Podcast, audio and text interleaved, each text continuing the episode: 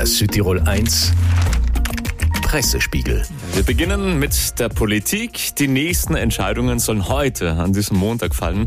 Südtirol 1 Redaktionsleiter Daniel Reiner. Guten Morgen. Das Kräftemessen in der SVP geht weiter. Heute nächste Machtprobe, so der Aufmacher der Tageszeitung Dolomiten.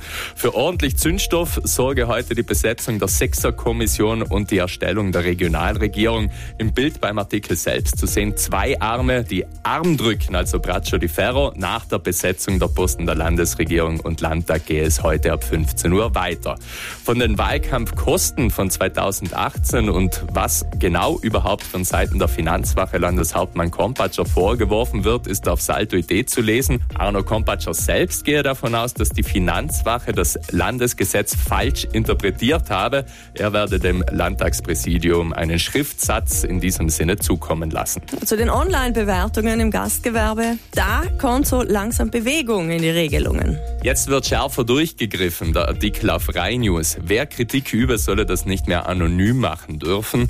Oft würden schon vier Wörter reichen, um ein einen Betrieb zu ruinieren, heißt es von der Regierung Meloni. Der HGV begrüße auch den Vorstoß der Regierung. In Südtirol habe wegen Kritik ohne Grundlage zwar noch kein Betrieb zusperren müssen, aber es gäbe schon auch erhebliche Auswirkungen. Ja, FC Südtirol, da freuen wir uns.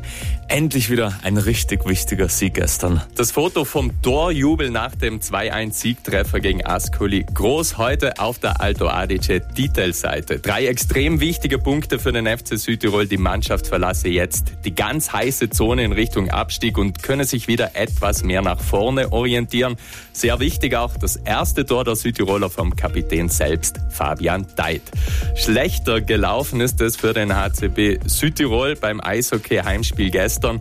Bozen daumelt in Richtung Playoffs, ist auf Sportnews BZ zu lesen von der Niederlage gegen Vorarlberg.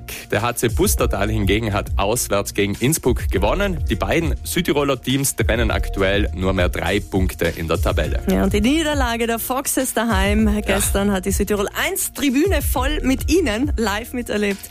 1000 Tickets, 1000 Südtirol 1 Tickets für unsere Hörerinnen und Hörer. Stimmung trotzdem top, das hören wir in gut fünf Minuten. Es ist zehn vor halb acht. Guten Morgen. Der Südtirol 1 Pressespiegel.